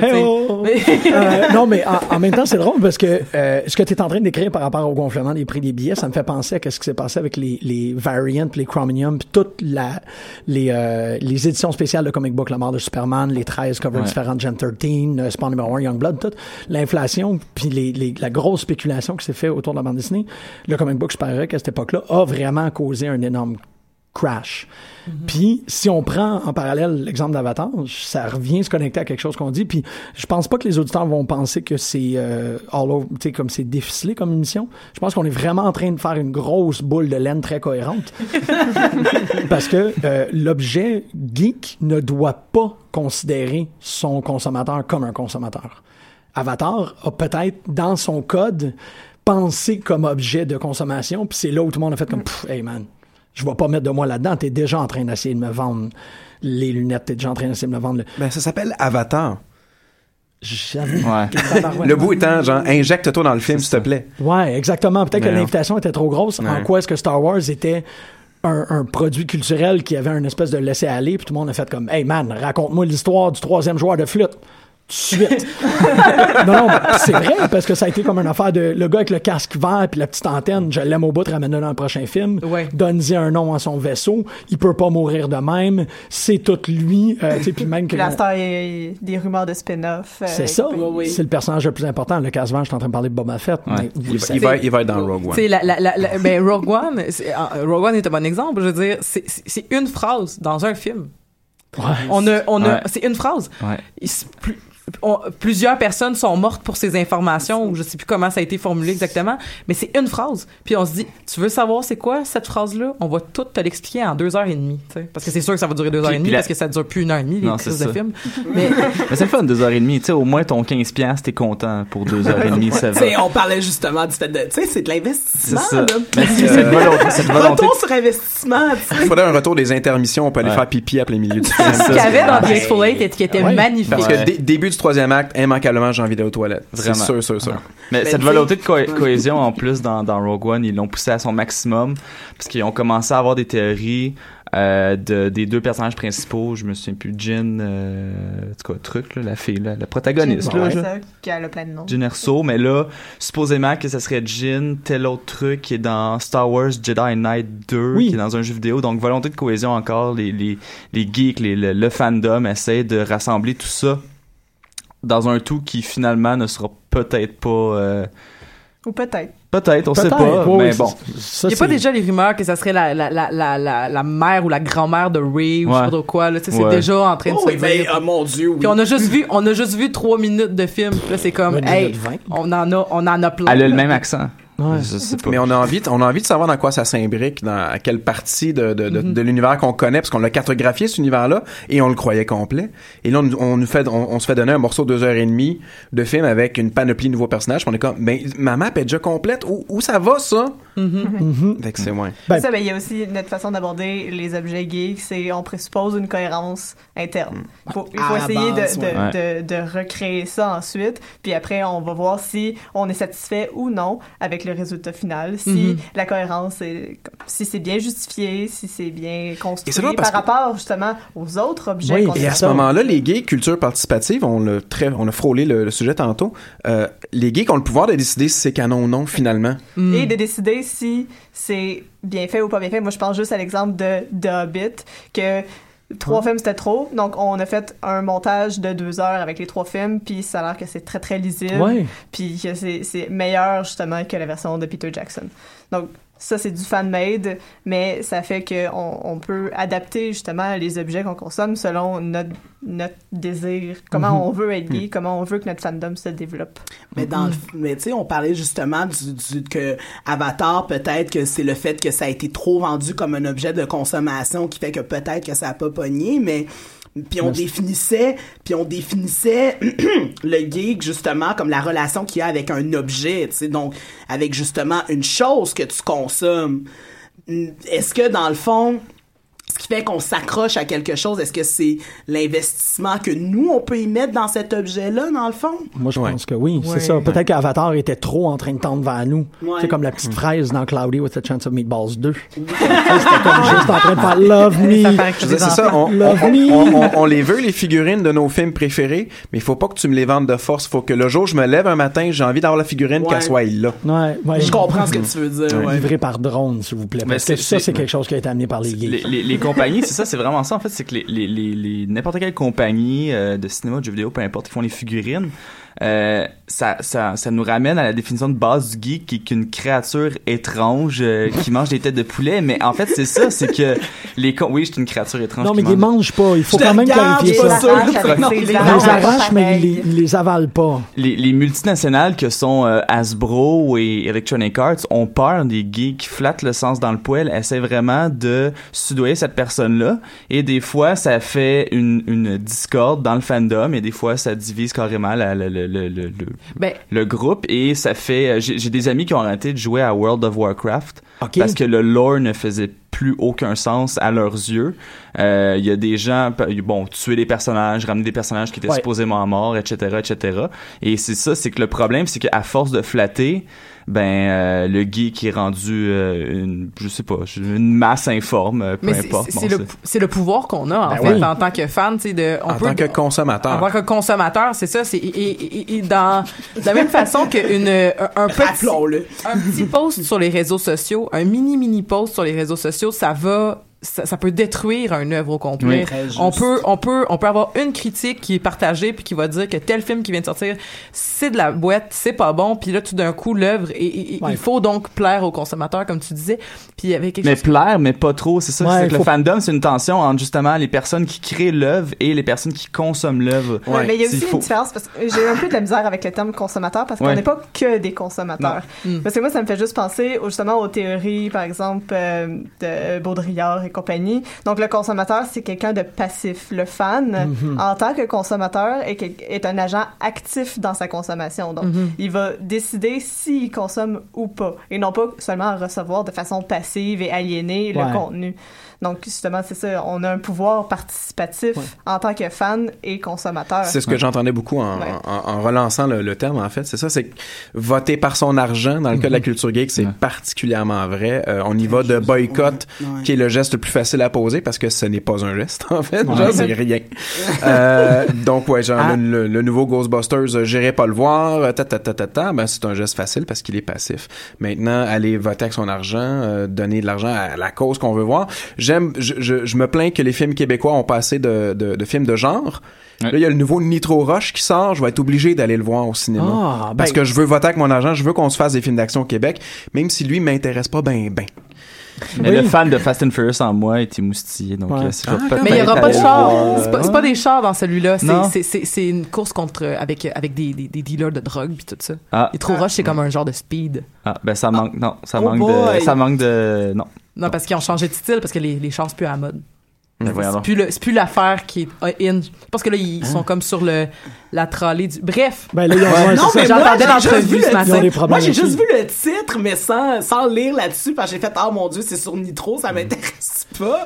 Mais là, maintenant que tu me parles de ça, ça m'intéresse encore moins. Il y a, une, il y a un plan, il y a un- a plan séquence de 3 minutes euh, d'une scène de combat. Ah, mon Je dieu. Je sais pas si ça. Mais Est-ce c'est que c'est dans un couloir avec un marteau? euh, c'est ça. On a ça pris. serait euh, malade.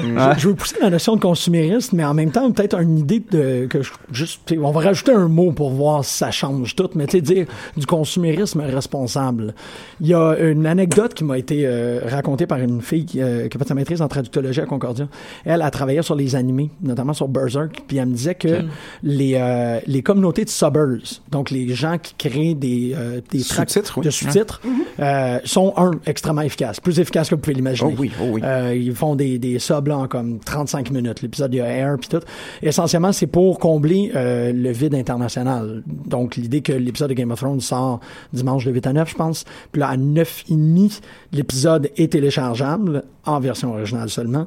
Puis qu'à 8h40, 9h40, pardonnez-moi, il y a quelqu'un qui va avoir euh, uploadé une version de sous-titres pour que n'importe qui puisse écouter. Donc, des sous-titres en polonais, des sous-titres en...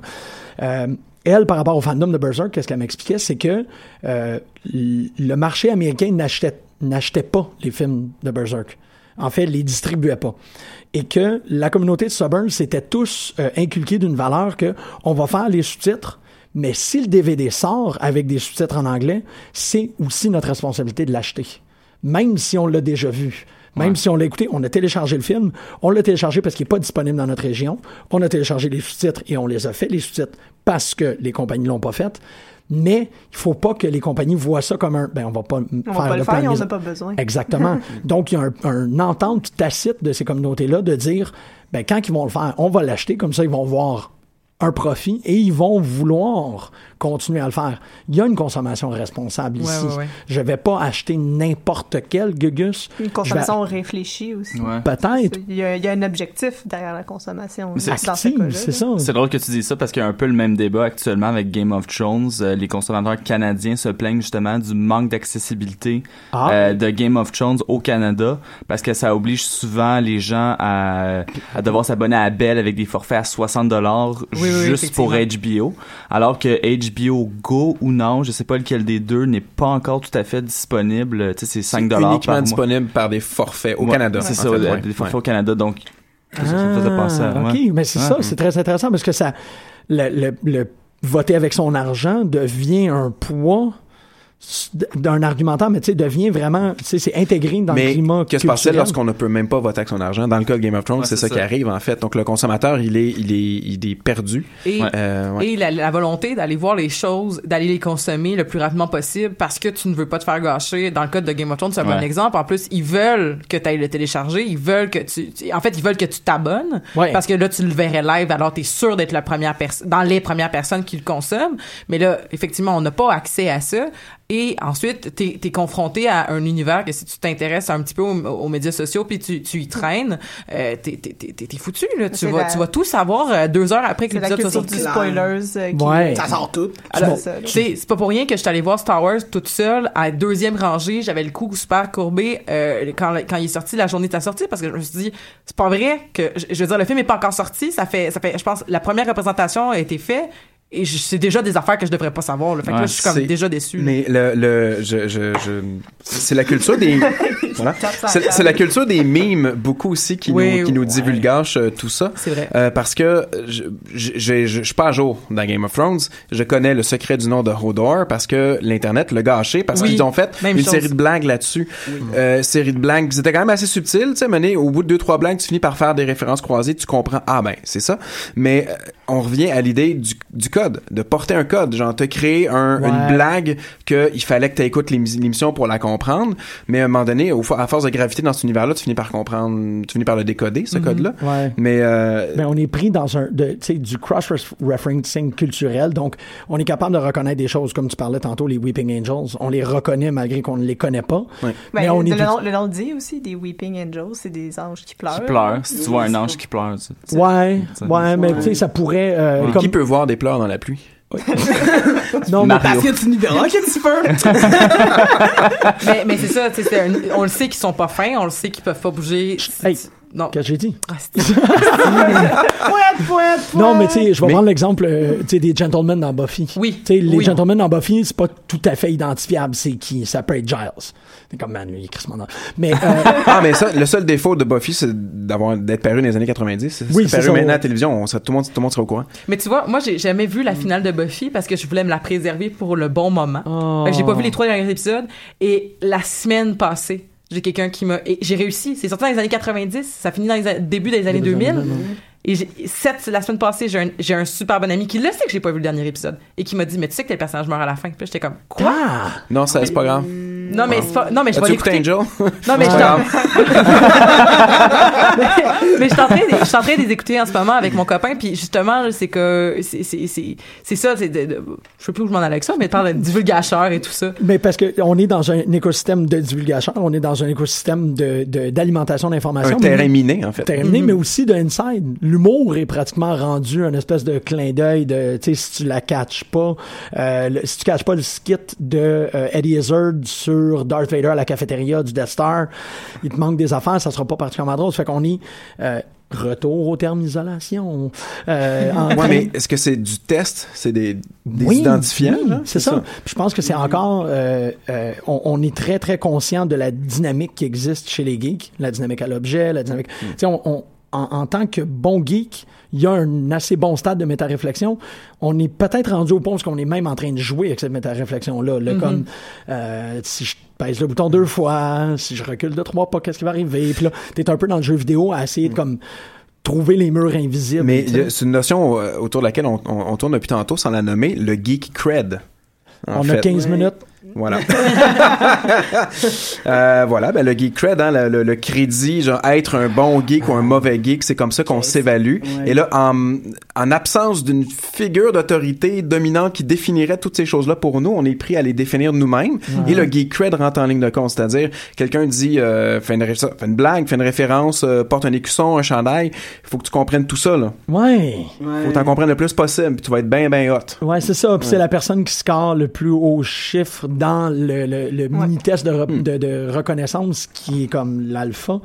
Puis ça, ça fait des weird bout de... Ouais. Ouais. On a, on a- je pense qu'on a tous vécu des de situations ça. comme ça. Pour pas vivre dans un quiz perpétuel sur euh, c'est quoi Tellement. le nom du père de tel personnage Tellement. secondaire dans Tellement, ben c'est vraiment ça, c'est que t'as l'impression d'être d'être continuellement testé, puis le moindrement, tu sais, la moindre faille, ah Ouais. ben là. Mais il y a aussi, pour rentrer dans des questionnements, pour annoncer aussi la prochaine émission sur le dark side of, euh, du phénomène, Ouais, ouais. euh, il y a le fait qu'en tant que fille, euh, vu qu'on a souvent été rejeté de ça, on vit dans un quiz perpétuel de si tu mets un chandail des Avengers, ben il y a quelqu'un qui va te demander, ben nomme-moi tous les, les bonhommes qui sont sur ton t-shirt. Ça me fuck bien raide que leur belle-mère. Ouais, j'en reviens pas qu'il y a des gens qui font ça. Puis je trouve ça fantastique. Je viens de remarquer qu'on a une parité complète dans l'émission. Ben, je- veux le shout-out depuis le début Je m'en suis comme pas du tout rendu compte. non nous avons la parité c'est exceptionnel moi, je suis Oui. fâché quand je vois une fille avec des t-shirts de même parce que il y avait pas ça quand j'étais adolescent. Oui, c'est ça. J'aurais, tué, j'aurais tué pour que les filles soient aussi ouvertes avec leurs intérêts qu'on puisse se connecter plus facilement. Ah. Bâtard. On est arrivé au bon moment. Moi, je suis dans la bonne génération.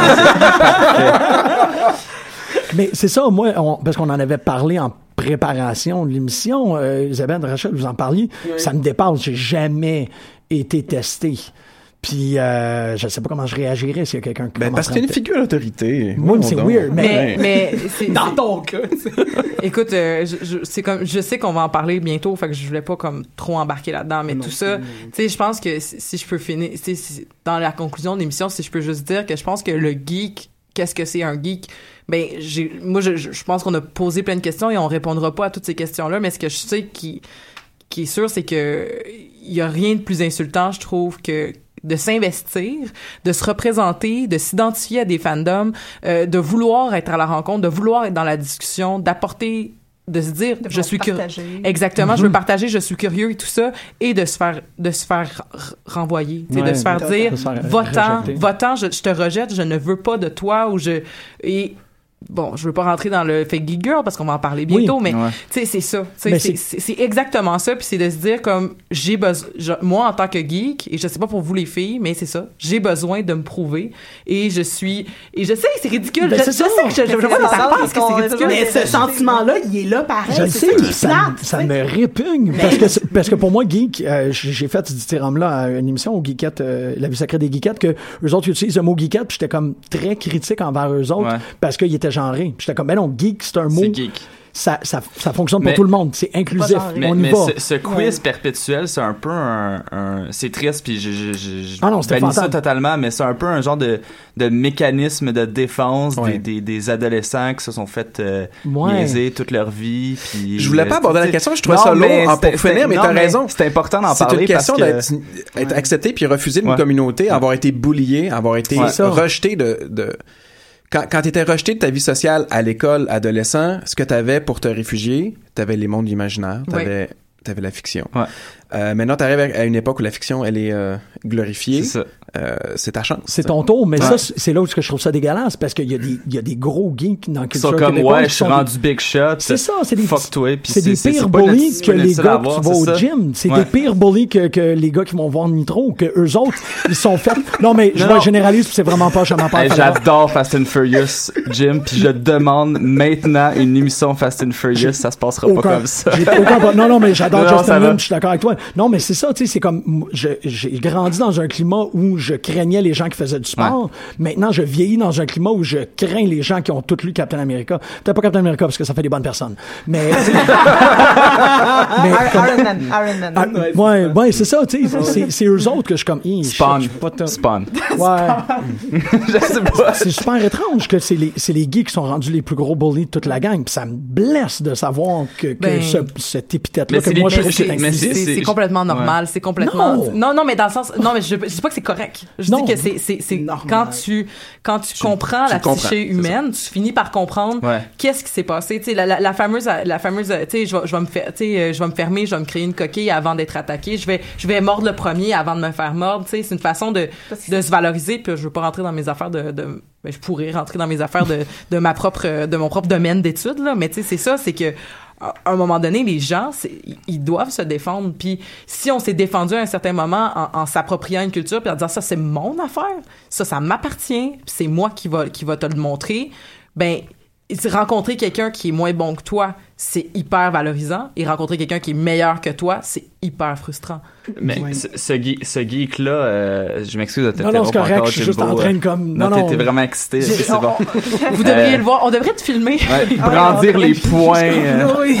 Non, mais, mais ce, geek-là, justement, euh, qui, qui est le, le, le Bob Barker éternel de la geekitude. Ah, c'est- euh, t'es cool. je m'excuse, fallait que je plaque Bob Barker.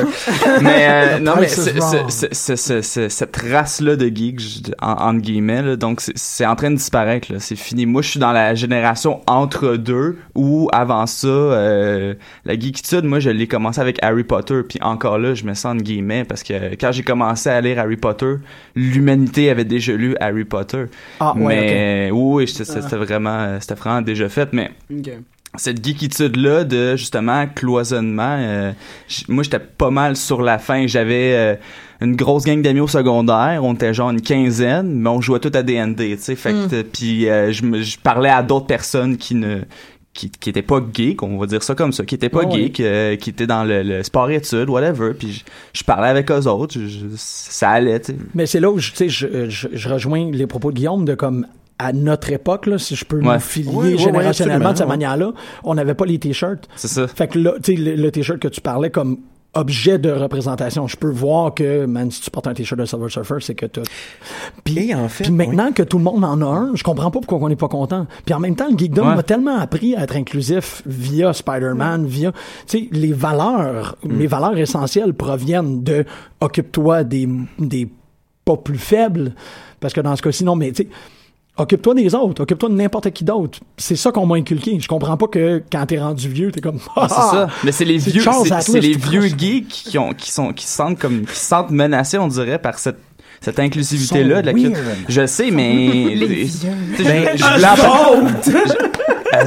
Non, mais je voulais en parler, ben, c'est pas grave, il reste 8 minutes, mais tu sais, comme, le Gamergate, c'est exactement ça. Tu sais, on n'en parlera pas Non. super On longtemps. On annonce la prochaine émission. On a- Ouais, non, ouais, non. ouais. mais le Gamergate, c'est ça. C'est des vieux geeks qui, qui se sentaient bien dans leur euh, dans, Dans leur, fandom, dans leur dans leur cocon euh, avec des guns et tout tout ce qui va avec ça. Hein? Et que là un moment non non mais non mais cocon euh, genre masculinité militarisée Ok, et ok, cool, compagnie. merci. Oui, dans ce sens-là, moi, c'est dans ce sens-là que Dans je sens, ça pour oui. le cocon, Ok. ouais. Avec des Schwarzenegger et compagnie. Puis là, à un moment donné, ben, euh, t'as des gens comme euh, Anita Sarkeesian qui essaient de rassembler tout, tout le monde, hein, les geeks, euh, on est ensemble. Il y a pas de gamers, euh, il y a pas de Non. il y a des gamers, euh, peu importe le genre. Puis c'est même pas, même le genre est pas binaire, peu importe, on s'en fout. Il y en a pour tout le monde. Et euh, ça, ça, ça fait que Ça a les été vieux perçu comme une attaque. Ah, ça. Mais Anita commençait tous ses vidéos de la même façon. C'est pas parce qu'on apprécie une œuvre qu'on ne peut pas qu'on peut pas être critique. Ben oui. Puis un- quand on est à Pop en stock, tu sais, quand on est à Pop en stock, c'est ça qu'on fait. On, on, on, on évalue, on, on, on met autour d'une table plein de gens qui ont des lunettes différentes, qui qui voient pas la vie de la même façon, mais qui ont tous un intérêt pour quelque chose, puis qui va venir en parler, puis qui va le critiquer, puis qui va voir ses forces et ses faiblesses. Tu sais, puis je pense que ça, c'est sain. Puis en tant que geek, c'est sain qu'on ait ces conversations-là. Puis si on a envie en plus que c'est que ça aille plus loin que l'œuvre, que ça aille plus loin que le deux heures que t'as passé là, puis que tu veux que ce moment de deux heures là que t'as passé Ouais. devant un film ou ta série télé ou ton comics, tu veux que ça se préserve, tu veux que ça se continue, tu veux jamais que ça s'arrête. Puis c'est quand t'arrives à, à avoir cette cette maturité là, je pense que que tu es en train de, vraiment devenir quelqu'un dans la réflexion et c'est là que c'est intéressant. Puis quelqu'un du gamer les gens du Gamergate, je pense c'est des gens qui étaient Bon, bref, on en parlera à la prochaine émission. Ouais. là, mais- T'as eu une envolée, là, pis t'as juste comme, ah. Ah. Mais restez à l'écoute. Oui, parce que tu sais, euh, t'as- dit à Pop en stock, mais pour moi, c'est un ingrédient du geekness, c'est Ouais. de vouloir. Dès que t'es un tantinet euh, euh, intéressé à un point tel de la passion, envers l'objet, t'es prêt à le critiquer, t'es prêt à le revirer de bord, t'es prêt à le comparer, t'es prêt à l'hybrider. C'est, ça fait partie. Je, je serais Non, très méfiant d'un geek qui ne veut pas. Non, c'est pas, pas automatique. Il y a des gens qui définissent leur identité par l'œuvre ferme Ouais. Et fermée, et c'est ça. C'est la, Ouais. la, la sola scriptura, mais geek de, de geek. ouais, toi. ben, regarde, euh, Ça m'arrive. vous, êtes, vous êtes exceptionnel. Puis je vais prendre le dernier 30 secondes pour vous remercier de cette émission-là. Merci. On va, on va te remercier, toi, Jean-Michel. Non, non, non, non, non, arrêtez, arrêtez. C'est la centième! Je ferme tous vos micros pour que vous arrêtiez. C'est le C'est Jean-Michel, le Jean-Michel Bertium Rédemption. Non, c'est ça, non, mais arrêtez ça, parce que c'est, parce que, que- de, de qu'est-ce qu'on a parlé, puis c'est pour ça que l'émission est importante, parce que on a thématisé l'activité qu'on fait depuis maintenant 100 épisodes. On a, de façon très méta-réflexive, on a reviré l'émission sur elle-même, puis on a décidé de parler d'un objet, mais je pense qu'on parlait pas mal de qu'est-ce qu'on fait tous et toutes. Le fait que euh, ça prend quelqu'un qui pèse les pitons ici, ça c'est un autre affaire, puis c'est moi le gars qui fait pitons, that's it. Euh, Non, on, peut faire, on peut faire une émission sur Pop en stock, éventuellement. Ouais, ça va être weird. Mais bon, je veux vous remercier tout de même. Merci énormément. On va revenir pour cette émission-là du Dark Side. euh, puis euh, je veux remercier aussi les auditeurs, les gens qui sont abonnés, les gens qui laissent des commentaires, les gens qui participent sur notre page Facebook, les gens qui font, tu sais, que juste. C'est grâce à vous qu'on fait Oui, oui. C'est, ben, c'est vraiment. Ouais, en quelque sorte. Je fais un- Moi, je fais un peu la radio dans le vide. J'ai pas l'impression qu'il y a grand monde qui l'écoute. Quand il y a quelqu'un qui l'écoute, je suis comme, oh, wow, t'existes, c'est donc bien cool. On a le gros colloque euh, qui va se dérouler vendredi, samedi. Ouais. Venez voir les personnes. Il y a des macarons. Des autocollants aussi. Il y a des autocollants. Et Donc, des signets. on va Oh aller. mon On a dieu! du merch. Il y a, pas un truc, il y a un truc aussi. Oui, un moi, ça truc me, de moi, ça me livre. flabbergasse. Je suis comme, ouh, truc de livre, ouh, ouh. Oui, il y a un truc de livre. On va aller écouter Kindness parce que c'est un peu de ça qu'on parlait. Oh. Mm. Bonne semaine tout le monde. Bye.